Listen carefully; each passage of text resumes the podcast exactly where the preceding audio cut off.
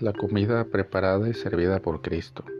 En el relato del Evangelio de hoy, Cristo no se aparece a los discípulos reunidos en espera de un hecho extraordinario, sino a pescadores que han regresado a su trabajo anterior. Los relatos evangélicos como este de Juan subrayan el carácter cotidiano, material de los encuentros de Jesús resucitado con los apóstoles, para manifestar en forma sencilla que no es el recuerdo lo que evoca a Jesús, Jesús es el que se impone, el que toma la iniciativa y se hace reconocer, repitiendo un milagro que ya había hecho antes durante su vida terrena. Esta experiencia de los apóstoles es la raíz de la fe cristiana. Jesús se le ha presentado vivo.